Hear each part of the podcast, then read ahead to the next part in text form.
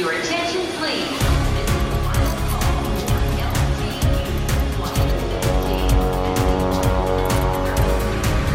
A hora dos portugueses. Uma portuguesa, há mais de 20 anos no Luxemburgo, é motorista de autocarros e um dia gostava de escrever as histórias que vive. O dia que eu puder escrever um livro, eu vou escrever, eu vou contar tantas histórias. Eu tenho tantas histórias. Tu vês crianças que, que levas para a escola todos os dias, vê-los crescer, vês. Tens pessoas que te contam que precisam de uma, de uma palavra.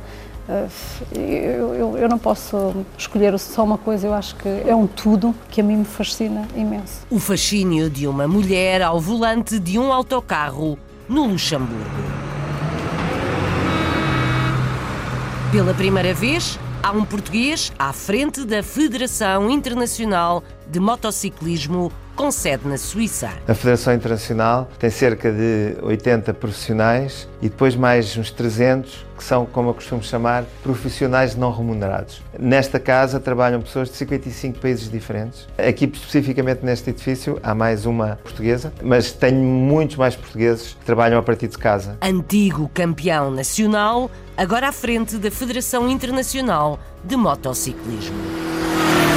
Há um café açoriano na Bermuda, ponto de encontro diário de quem está a milhares de quilómetros de casa. Eles vêm aqui para comer uma comida, a moda açoriana, vão aqui para os cafés, os duches que a gente tem também. Tá, alguns não falam muito bem o inglês, aqui eles estão mais confortáveis para falar e... Estão em casa, no fundo. Yeah, mesmo assim, eles fazem um relax. Um café açoriano e um clube português são referência nas Bermudas, onde os primeiros portugueses chegaram há 170 anos.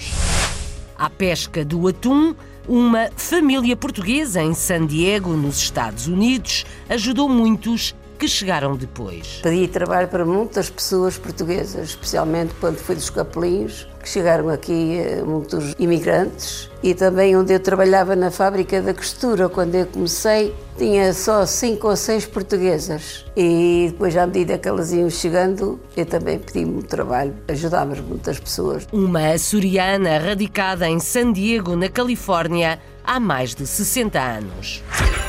Um setubalense é sócio de um restaurante gourmet em Nova York que inclui uma galeria de arte. É um restaurante fine dining, um restaurante gourmet, onde o lado fine dining, o lado gourmet clássico não é esquecido no prato e no copo. O meu business partner, o chefe, mais a equipa que nós temos a trabalhar com ele, têm todos um background de restaurantes 3 estrelas Michelin. Contrastar isso com um ambiente relaxado, um ambiente mais jovem. Saiu de Setúbal para a França, agora tem um restaurante gourmet em Nova York, nos Estados Unidos. Uma artista plástica franco-portuguesa é multifacetada e agora Portugal é o principal tema das suas obras. Trabalho metal, madeira, vidro e cerâmica. São os materiais que eu trabalho. Em pintura e acrílico. De temáticas é que costuma abordar? Neste momento eu fiz muito sobre Portugal. Então, se você vai ver, tenho uma mesa com andorinhas, está lá o coração de Viana. Neste momento estou na temática de Portugal. Porque há muita procura de símbolos e produtos portugueses, incluindo na arte.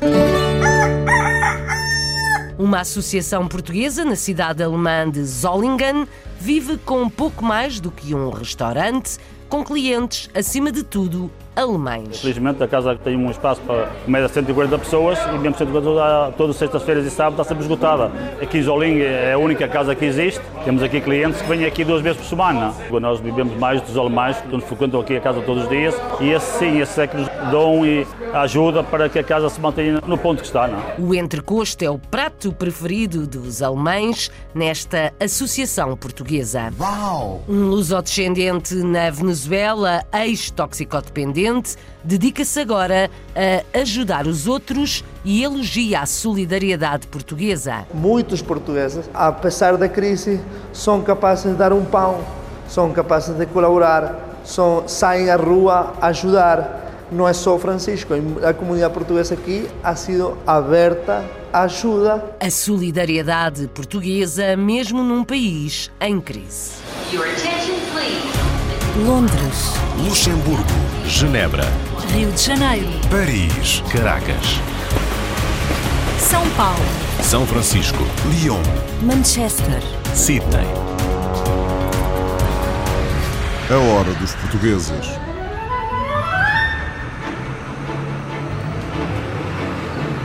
Uma mulher ao volante no Luxemburgo quer um dia escrever um livro. Há mais de 20 anos que Márcia Malheiro está no país. Hoje em dia é motorista de transportes públicos e confessa que gosta mais de conduzir um autocarro do que a sua própria viatura. Conta na hora dos portugueses que um dia gostava de escrever um livro com as histórias que vive diariamente. Aqui na rádio é o Marco António Ribeiro que conta a história. Distantes vão os tempos em que conduzir um autocarro era tarefa praticamente reservada ao sexo masculino. Márcia Malheiro é o exemplo vivo de uma profissão que tem conquistado cada vez mais a preferência das mulheres. Há 21 anos no Luxemburgo e com um percurso profissional em diferentes áreas, o desafio pelo desconhecido cedo falou mais alto. Era muito jovem, eu tinha 18 anos. Então foi complicadíssimo, eh, mas eh, eu vim à aventura. Eu sou uma pessoa que gosta de aventura. Guardei crianças, eh, trabalhei num hotel, trabalhei num florista e depois do florista passei para os autocarros. E pronto, foi, foi complicado, é muito complicado o início. Tens sempre, há sempre momentos bons e bons, não é? como em todo lado, mas, mas, mas quando tens força de vontade tudo se consegue eu, eu, eu não tinha dúvida daquilo que queria, fui passo a passo. Passos que levam a palmilhar diariamente centenas de quilómetros ao volante de um autocarro, muitas vezes entre três países. Uma profissão que se afigurou feita à medida. Talvez estivesse destinada para isto. Eu, eu, gosto mais até de conduzir um autocarro que conduzir o meu carro. Tenho outra visibilidade. Agora, claro que a responsabilidade é outra e isso está tá dentro de mim. Eu, eu, nem, eu nem penso. No início talvez tenha pensado, Sim, faço cuidado, mas uh, já é automático. E sendo esta uma atividade de contacto direto com o público, a desigualdade de tratamento face aos colegas homens não quebrou a sua determinação. Porque eu uh, sou a favor uh, da igualdade de, de, de, género e não era o caso. Aqui as pessoas. tu tens que mostrar que sabes aquilo que estás a fazer. Enquanto um homem pega num volante elas nem olham, se for uma, uma senhora, elas vão primeiro ver se tu és de confiança e depois vão se sentar à vontade. E isso tu tens que saber transmitir. Um olhar prático sobre as dificuldades quando se avizinha a tão falada mudança. Em 2020, os transportes serão gratuitos no Grão Ducado, algo que para Márcia Malheiro terá um senão. Quando não é, não é pago, quando é de graça não vale nada, e, que não é o caso, porque eu acho que os transportes públicos aqui no Luxemburgo são muito bons, muito bons. Mudança que não irá, contudo, alterar a sua paixão pela profissão, recheada de histórias diárias que despertam uma veia improvável. O dia que eu puder escrever um livro, eu vou escrever, eu vou contar tantas histórias. Eu tenho tantas histórias. Tens, uh, tu, tu vês crianças que, que, levas para a escola todos os dias, vê-los crescer, vês, vês tens, tens pessoas que te contam que precisam de uma, de uma palavra, eu, eu, eu, não posso uh, escolher só uma coisa, eu acho que é, tu, é um tudo que a mim me fascina imenso. Por agora, a paragem é esta, mas a viagem continua diariamente. Luxemburgo fora. Uma portuguesa feliz ao volante de transportes públicos no Luxemburgo. Suíça. Primeira vez, há um português à frente da Federação Internacional de Motociclismo. Jorge Viegas foi piloto de velocidade e campeão nacional. Na sede da Federação, na Suíça, trabalham pessoas de mais de 50 países diferentes, incluindo portugueses. A Vanessa Santos é a guia da Hora dos Portugueses e conta mais. Há pouco menos de um ano, Jorge Viegas foi eleito presidente da Federação Internacional de Motociclismo, com 80% dos votos na Assembleia Geral desta entidade tornou-se assim no primeiro português a assumir a presidência da entidade máxima de motociclismo mundial, situada em Mie, na Suíça francesa, feito inédito entre as principais federações internacionais. Eu já faço parte aqui desta casa, já há mais de 20 anos, eh, já tive em vários cargos, cheguei até a presidente adjunto e agora em dezembro, uma boa data, no 1 de dezembro de 2018 candidatei-me e, e venci com 80% dos votos das federações e cá estou. cá estou agora como presidente da FIM. A Federação Internacional tem cerca de 80 profissionais e depois mais uns 300 que são, como eu costumo chamar, profissionais não remunerados. Nesta casa trabalham pessoas de 55 países diferentes. Aqui, especificamente neste edifício, há mais uma, uma portuguesa, a Vitória, uh, mas tenho muitos mais portugueses que trabalham a partir de casa para, para a Federação Internacional. Eu estou a trabalhar na Federação Internacional de Motociclismo há 15 anos. Comecei como um, coordenadora do Departamento de Logístico, com as licenças um, um, oficiais e pilotos e as reuniões organizadas pela FIM e agora estou a trabalhar há sete anos já, quase oito, na Comissão Deportiva de Velocidade. Temos neste momento 111 países filiados e, portanto, isto é uma atividade interessantíssima do ponto de vista cultural, do ponto de vista de social, de conhecer pessoas, de viajar pelo mundo inteiro e eu estou a fazer aquilo que sempre ambicionei. Temos em Suíça uma grande comunidade portuguesa e uh, acho que é bom para Portugal e para a Suíça também uh, ter um presidente lusitânio uh, aqui na Federação. Apaixonado pelas duas rodas desde os 16 anos, Jorge Viegas foi piloto e chegou mesmo a ser campeão nacional nos anos 70. O atual presidente da FIM fundou aquela que é hoje a Federação de Motociclismo de Portugal, nos anos 90, o que lhe permitiu iniciar uma carreira internacional. Fui piloto de velocidade durante uma série de anos, fui campeão nacional, participei em alguns grandes prémios, percebi que não poderia ganhar a vida uh, através disso e tive vários empregos como gestor e, e há 30 anos mais ou menos que trabalho na área das energias renováveis. Agora estou dedicado à FIM a 100%. Quis voltar a dar importância às federações nacionais no seio da Federação Internacional. Digamos que essa é a parte política mais visível, porque as federações, as federações nacionais estavam um bocadinho arredadas do processo de decisão e isso tem-se alterado comigo. Eu, eu, acho que o balanço é positivo e vou ter a Assembleia Geral agora no Mónaco no fim do mês de novembro. Eu tenho conhecido muitos portugueses aqui na, na Suíça e foi engraçado ver que as pessoas sentem, sentem orgulho, como eu também uh, sentiria orgulho se estivesse cá e ter um português aqui, como é evidente. Jorge Viegas, o primeiro português a dirigir a Federação Internacional de Motociclismo com sede na Suíça. A hora dos portugueses.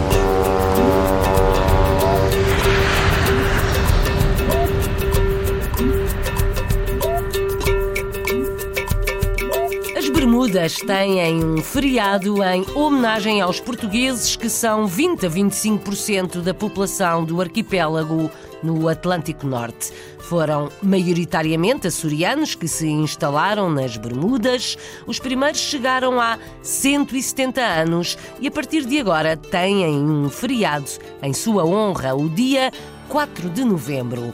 Este ano houve festa e a jornalista da RDP Açores, Sandra Pimenta foi às Bermudas ao encontro de portugueses. Podem ter chegado há apenas uma semana ou, em muitos casos, há mais de 20 anos, mas na Bermuda há uma tradição que não tem tempo e não se perde no tempo. É assim todos os dias há perto de 25 anos, no Café Açoriano, em Hamilton, na capital. Há bastantes homens, hoje não tenho ninguém para fazer comida, nem nada disso. Hoje vêm aqui para comer uma comida, a moda açoriana, vão aqui para os cafés, os duches que a gente tem também. Tá, alguns não falam muito bem o inglês, aqui hoje estão mais confortáveis para falar e... Estão em casa, no fundo. Yeah, mesmo assim, eles fazem um relax. Kelly Medeiros, uma das proprietárias do Café Açoriano, onde não faltam as histórias de quem quem veio para ficar, de quem já foi e voltou e até daqueles que não sabem quando voltam. A vida aqui não é muito fácil, as coisas são muito caras aqui, mas vive-se bem. A gente desde momento que trabalha, a esposa trabalha, vive-se bem. A intenção um dia voltar, não se sabe quando. Um dia que venham para a forma é para lá. Gosto de estar aqui, estamos aqui já jovens há 32 anos. Tenho minha família, tenho as minhas filhas aqui, tenho tudo, mas ganha-se para levar o nível de vida. Posso ir quando for reformado, mas se se puder, vai aguentar aqui. É a 16. Não sei o que fez, lágrimas. As pessoas não dão valor, as pessoas que passam aqui. A gente aqui trabalha como escravos. A gente aqui ganha uma semana, três ordenados nossos lá. Há muito dinheiro. Oh, minha isenção é trazer mulher para aqui. A gente temos que perder coisas para ganhar outras coisas. As histórias de quem na Bermuda procura por uma vida melhor mas sempre com os Açores no coração. 170 anos já passaram e o tempo é agora de pensar em outros tantos que virão. O presente e, sobretudo, o futuro colocam-nos desafios que merecem a nossa redobrada atenção. Não apenas no fortalecimento das relações, mas, paralelamente, na dinamização de outras áreas pouco exploradas. Hoje é preciso ir mais além, procurando acompanhar tanto a dinâmica da comunidade que essas organizações servem, como os interesses das ilhas onde mergulham as suas origens. Região que a mais de 3.500 quilómetros de distância continua bem presente no coração e na voz dos imigrantes na Bermuda.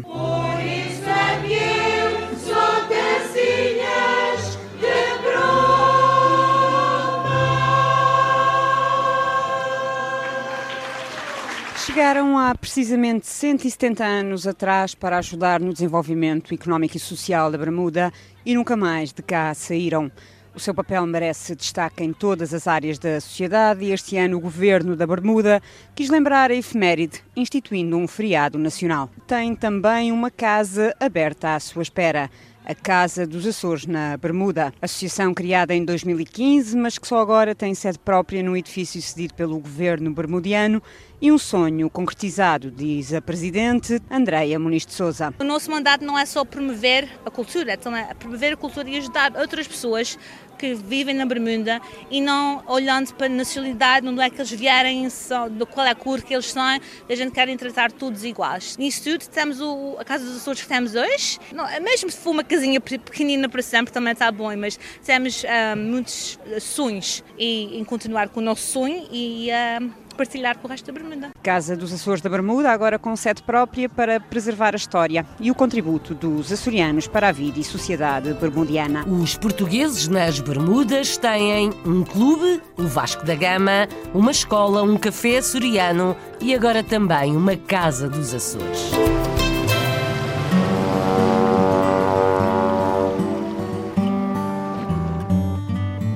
Uma família açoriana, há muito radicada em San Diego, na Califórnia, Estados Unidos, dedicou a sua vida à pesca do atum teve vários barcos e deu trabalho a centenas de pessoas. Evelina da Rosa já passou os 80 anos e lembra como ela e o marido ajudaram muitos açorianos que chegavam ao país. A família da Rosa é uma das maiores referências da comunidade portuguesa, não só pela sua empresa na área do atum, mas também pela sua dedicação na filantropia e na comunidade portuguesa. Vamos à sua casa conhecer a esposa por trás do grande homem que foi Cristiano da Rosa. André Aguiar e Nelson Ponta Garça assinam esta reportagem para A Hora dos Portugueses. Cristiano e Evelina da Rosa são um casal de referência na comunidade portuguesa de São Diego, Califórnia. A esposa recorda um percurso de vida, agora já sem o seu esposo, Cristiano da Rosa. Eu sou de Santo Amar de Pico e meu marido era de São Roque. Eu cheguei a esta terra em uh, 5 de novembro de 53. A minha mãe é que estava cá e é que fez a chamada. E havia mais o meu pai e o meu irmão Alberto. Viemos os três.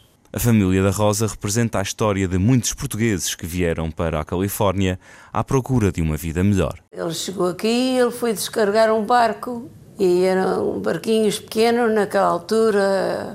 Não havia atoneiros grandes, eram pequenos. O capitão do barco gostou do trabalhar dele e levou para o mar para pescar. Mas ele ganhava pouco dinheiro porque era poucas toneladas. Tive os meus filhos, o Larry, o Chris e a Eva, e continuei, uh, tinha os bebés e outra vez para trás trabalhar, que o meu marido não estava fazendo bem. Teve um princípio difícil.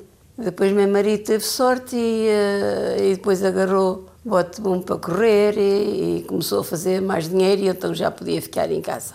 Os barcos atoneiros da família da Rosa deram muito emprego aos que chegavam de Portugal e procuravam o seu primeiro emprego. Tinha 30 tripulação. Nos mais pequenos eram menos. Pedi trabalho para muitas pessoas portuguesas, especialmente quando fui dos capelinhos, que chegaram aqui eh, muitos uh, imigrantes. E também onde eu trabalhava na fábrica da costura, quando eu comecei, tinha só cinco ou seis portuguesas. E depois, à medida que elas iam chegando, eu também pedi-me trabalho para, para ajudarmos muitas pessoas a pedir trabalho lá. Com o coração dividido entre Portugal e a Califórnia, a família da Rosa tem raízes muito fortes na Califórnia. Eu tenho muito amor à minha terra, que me deu o ser, onde eu fui nascida e criada, vim de lá com 20 anos. Mas também adoro muito a terra que nos acolheu e que meu marido ganhou o ser pão e para os filhos e de fazer muito bem a muita gente. Que lá não podíamos fazer isso. Portanto, nós adoro esta terra também. Mas nunca deixo de amar a minha, a minha querida terra, Natal. Evelina da Rosa, símbolo do sucesso dos portugueses que se dedicaram à pesca do atum em São Diego, Califórnia. A pesca do atum deu trabalho a muitos portugueses na costa ocidental dos Estados Unidos, tal como aconteceu com a pesca da baleia na costa leste, em New Bedford. Estados Unidos.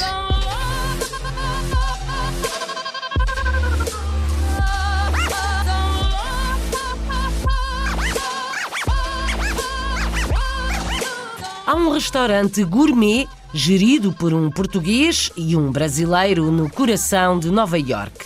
A cozinha é francesa, o ambiente tenta ser descontraído. O espaço inclui uma galeria de arte. O sócio português é de Setúbal e antes dos Estados Unidos passou por França. A Margarida André foi conhecê-lo. Bernardo Silva é co-proprietário do restaurante Frevo, situado em pleno coração de Greenwich Village, na cidade de Nova York. Juntamente com o seu sócio brasileiro, Franco Samponha, proporcionam aos clientes a oportunidade de experienciar as suas visões únicas da cozinha francesa contemporânea. É um restaurante fine dining, um restaurante gourmet, onde o lado fine dining, o lado gourmet clássico não é esquecido no prato e no copo. O meu business partner, o chefe, mais a equipa que nós temos a trabalhar com ele têm todos um background de restaurantes de 3 estrelas Michelin, trabalharem para chefes como Alain Ducasse, como Guy Savoy, alguns dos melhores chefes em França. Contrastar isso com um ambiente relaxado, um ambiente mais jovem. Natural de Setúbal, Bernardo não esconde o orgulho da cidade onde cresceu. Adoro a cidade em si, adoro o lugar da cidade, a comporta, a rábida. E ainda tenho uma grande ligação com todos os meus amigos lá e com a minha família. Curiosamente, com a mesma idade do seu pai, aos 17 anos, surge a oportunidade para Bernardo rumar ao estrangeiro. O meu pai, quando viveu no sul de França, conheceu uma pessoa que, entretanto, tornou-se o meu padrinho e era proprietário de um hotel no sul de França. Disse-me, olha Bernardo, precisamos de alguém no hotel, será que querias vir? E eu disse logo que sim, fiz as malas e com 17 anos fui para o sul de França. Durante o tempo em que permaneceu no hotel, executou as mais diversas tarefas. Tive a oportunidade de fazer tudo um pouco, foi bastante bom para ver verdadeiramente como funciona um hotel e um restaurante. E, entretanto, depois decidi começar a, estudar a gestão hoteleira. Quando terminou o curso, definiu como objetivo trabalhar num hotel de 5 estrelas em Paris. Insistir, bater à porta até que a oportunidade surgiu e, entretanto, mudei-me mudei para Paris e fui trabalhar para o hotel Shangri-La. Uma experiência que se viria a revelar crucial para começar a estruturar os seus planos futuros, que seria reforçada com a sua passagem por mais uma nova experiência profissional. Eu tinha outro objetivo que era trabalhar eh, nos iates, que sempre foi uma coisa que me entusiasmou, porque, pronto, misturava hotelaria, hotelaria de luxo, com o facto de poder viajar. Após terminar este período, que considera como um dos mais enriquecedores da sua vida, regressa à restauração em Paris, onde trabalhou no restaurante David Totin, galardoado com duas estrelas Michelin. Fiz um ano super intenso e, entretanto, o meu business partner, que trabalha comigo aqui em Nova York, recebeu uma proposta de um antigo cliente de um iate onde ele tinha trabalhado como chefe privado para vir renovar um restaurante já existente de uma investidora aqui em Nova York. Bernardo considera que os dois anos em que estiveram à frente do Gema, restaurante com capacidade para 120 pessoas, serviram como formação em restauração em Nova York, permitindo assim criar uma estratégia de negócio para o seu restaurante Frevo. Queríamos que fosse uma coisa super pessoal, em que nós, como proprietários, poderíamos basicamente falar com todos os clientes. Entretanto, houve um dia que paramos aqui à frente, no final do dia todo, e olhamos para este espaço e dissemos: não, é, é muito grande, não há o espaço que nós precisamos para este conceito e provavelmente vai ser super caro. Depois olhámos depois dois outra, um, para, um para o outro outra vez e dissemos: por que não? Depois tínhamos um desafio que era basicamente o espaço é muito grande para o que nós queremos criar. Foi neste momento que lhes surgiu a ideia de aliar o conceito de restaurante a uma galeria de arte. A galeria proporciona aos clientes uma experiência verdadeiramente única. A reação dos clientes quando entram é sempre do nada ficam muito mais relaxados, já, já entram desarmados completamente. Tendo a persistência como mote e considerando que Portugal atravessa um bom momento, acredita que nos tempos que decorrem temos o poder de tomar decisões sobre o rumo da nossa vida. Pode ser difícil, mas não é o país mais difícil do mundo para ter oportunidades e graças a Deus acho que é um país que está na moda e as pessoas querem, querem mais de Portugal. Para quem está à procura de oportunidades, eu acho que é um momento bom para o fazer. Espero que não seja o auge já, mas parece ser um momento bastante bom. A convicção de Bernardo Silva, sócio de um restaurante gourmet em Nova York, nos Estados Unidos. A hora dos portugueses.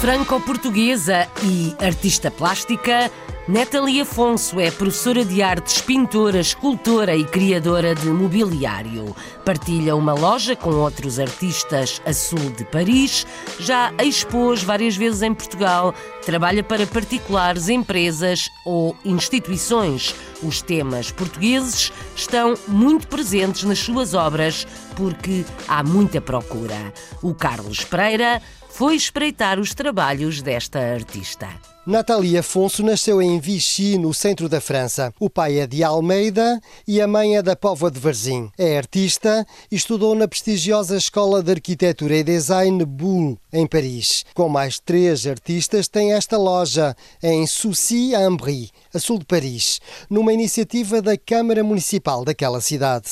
E eles estiveram a pensar que era bom para as pessoas da Sucy-en-Brie ter um, um sítio onde eles podem vir falar com o artesão.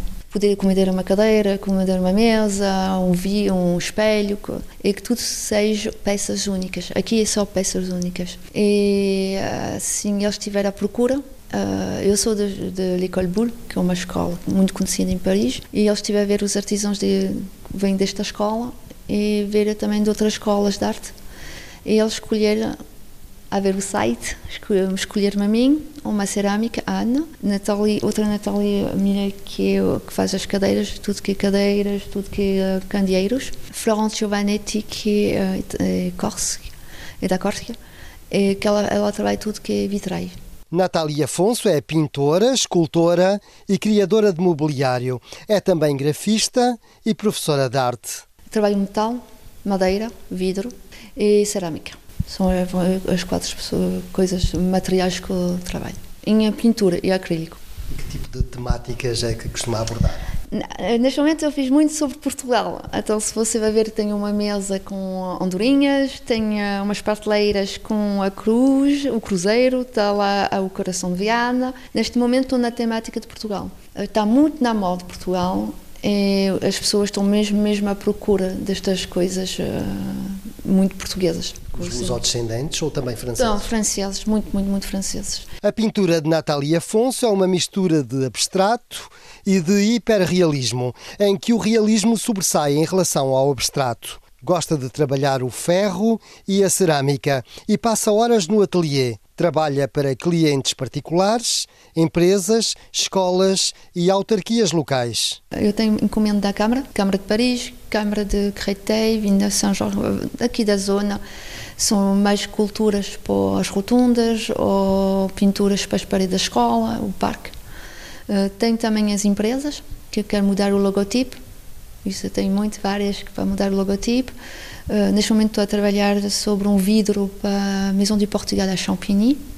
Temos também encomendas com particulares, agências de arquitetura. Faz desenhos também, caricaturas, desenhos para o Seminário Sol Faço parte da cooperativa Árvore do Porto. Fizemos uma exposição em julho, coletiva. Depois vou fazer também em Guimarães. Eu sou muito do Norte, mas já, tive, já fiz a exposição em Lisboa também.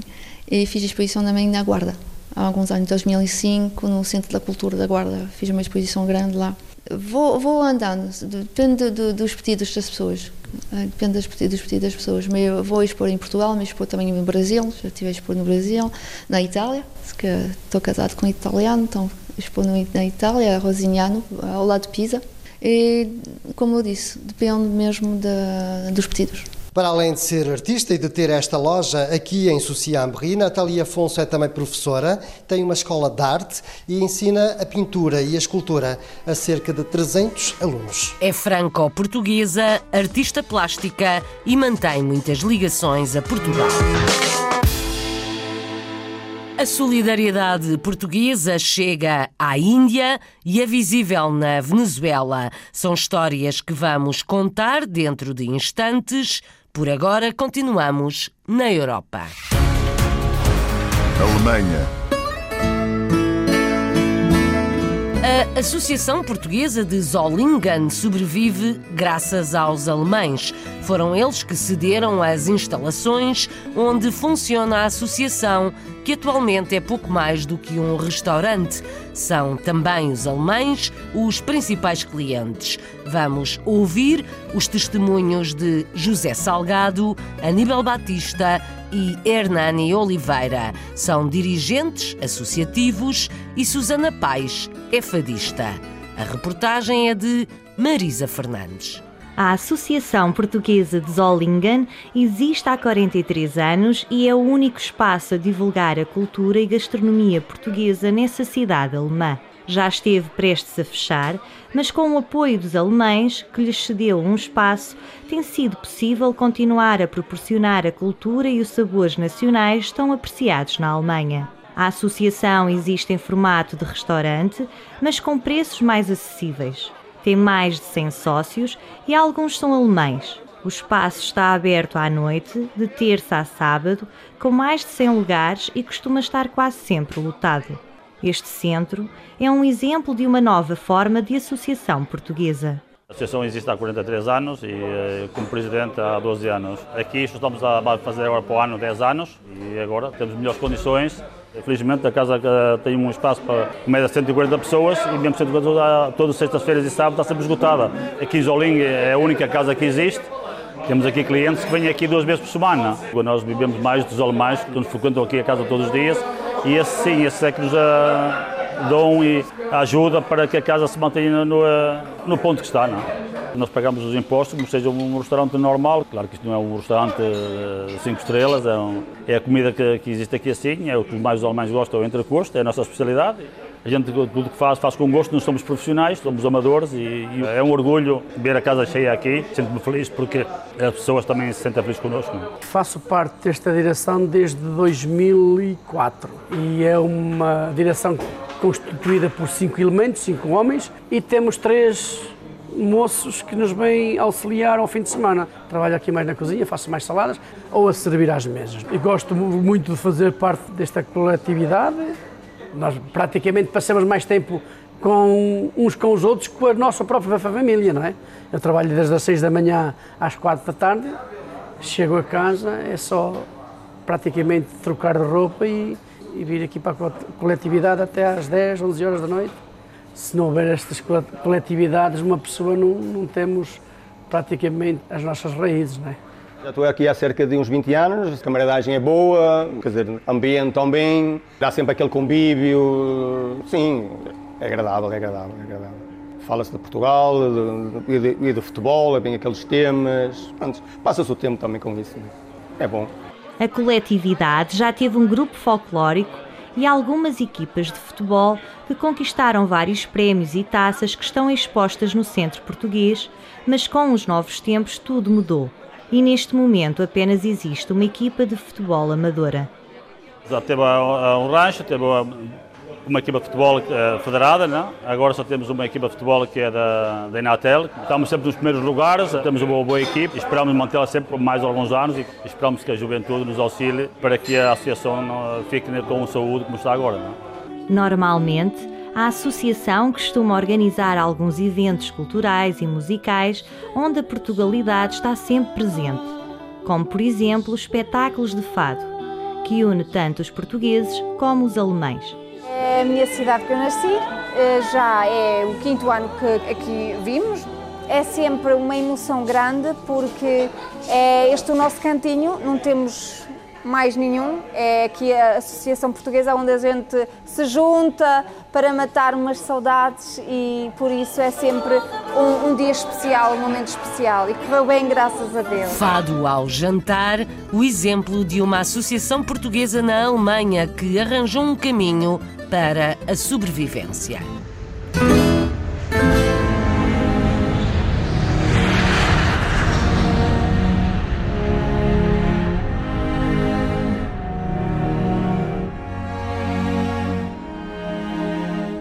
Recebeu e agora dá. Um lusodescendente na Venezuela fundou uma organização de voluntários que apoia pessoas em risco. Francisco Soares foi toxicodependente, viveu na rua, tratou-se e agora ajuda os outros.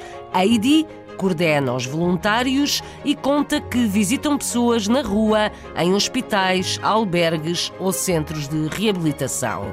Johnny explica que a terapia do riso ajuda e Francisco elogia os gestos solidários dos portugueses. O Felipe Gouveia Conta mais. Há mais de três anos que criou a ONG Regala uma Sonrisa, que disponibiliza um banco de roupa, dá atenção aos sem-abrigo e a tóxico-dependentes. Fez de uma experiência pessoal um programa que conscientiza sobre a importância de respeitar as normas de convivência e promove a terapia do riso. Tínhamos um pequeno escritório e aí começamos a conectar com gente que queria fazer o mesmo que, que nós. Ou íamos na água, em Amazonas, em Margarita. Fui, desde muito pequeno, um rapaz com muitas oportunidades. Como muitos rapazes fazem as neiras. Então, Francisco chegou um momento na vida, pronto, que eh, começou a tocar nas drogas.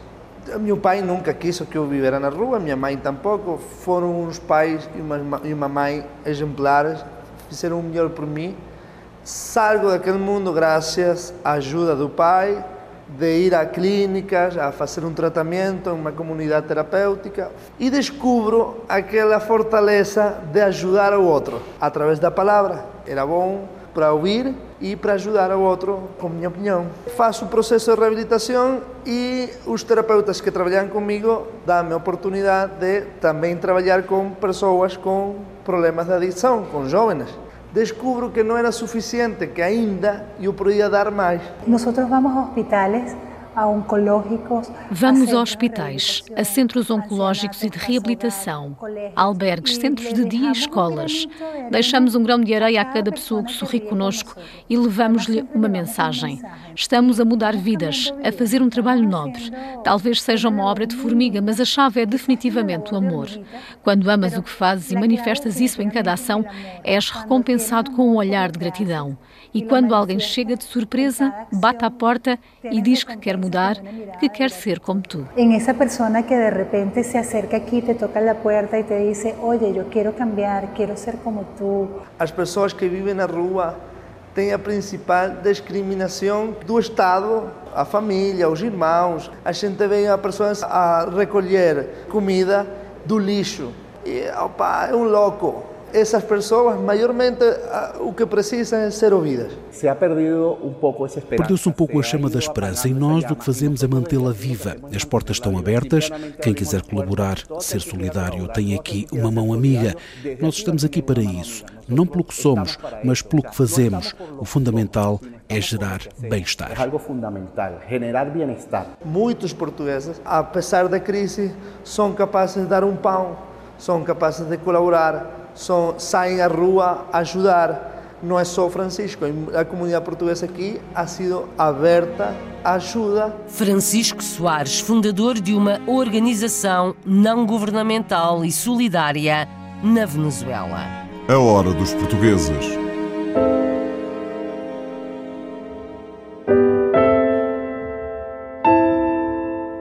Voluntárias portuguesas foram à Índia entregar ajuda destinada a orfanatos de Goa, uma aventura solidária. 15 pessoas juntaram forças donativos e cumpriram a missão. Ficaram de coração cheio, como vamos ouvir. Digo apenas alguns nomes: Elizabeth, Dora e Maria Fernandes. São testemunhas desta história. Analine Elvin de Souza é a guia da Hora dos Portugueses. Elizabeth e Dora vieram a Goa pela primeira vez no ano passado. Dali foram para Anandpur e prometeram que iriam voltar, mas desta vez não vieram sozinhas. Com ela vieram 13 voluntárias e trouxeram nas suas malas 350 quilos de material escolar, entre eles vários livros em português.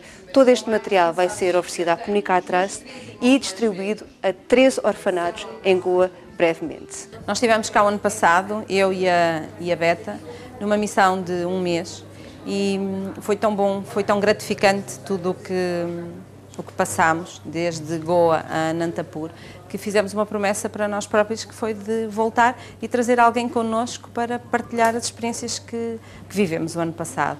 Eh, achávamos que ia ser muito difícil encontrar alguém que nos seguisse, mas a verdade é que se fosse uma única pessoa seria a missão cumprida para nós. Não foi assim, não foi uma única pessoa, mas sim 13. 13 pessoas, connosco as duas 15. Uh, e viemos testemunhar, viemos dar a, a, conhecer o que é que se passa deste lado do mundo. Fizemos um jantar onde juntámos 150 pessoas para angariar fundos para oferecer uma casa a uma família carenciada da Fundação Vicente Ferrer e depois do jantar foi esta loucura da angariação de material escolar e higiene pessoal que, em que todas colaboraram lindamente e conseguimos trazer mais de 300 quilos de material escolar. Nós podíamos trazer 30 quilos e depois foi muito giro que chegámos ao aeroporto, mas tinham mais que 30 quilos, então foi abrir malas, trocar eh, coisas pesadas por outras mais leves para conseguirmos chegar ao peso certo, não é? E conseguimos, acho que conseguimos. Prometem voltar e com mais força. Um grupo de 15 portugueses carregou com material escolar para distribuir por orfanatos em Goa, na Índia. Praticar o bem sem olhar a quem ou como a união faz a força.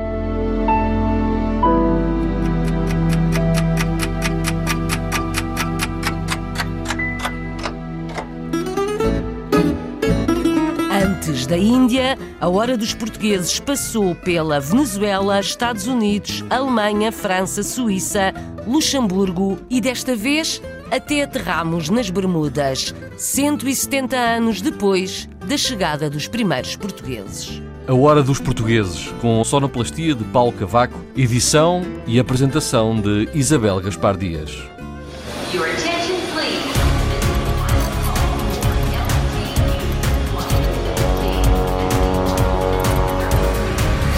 A Hora dos Portugueses.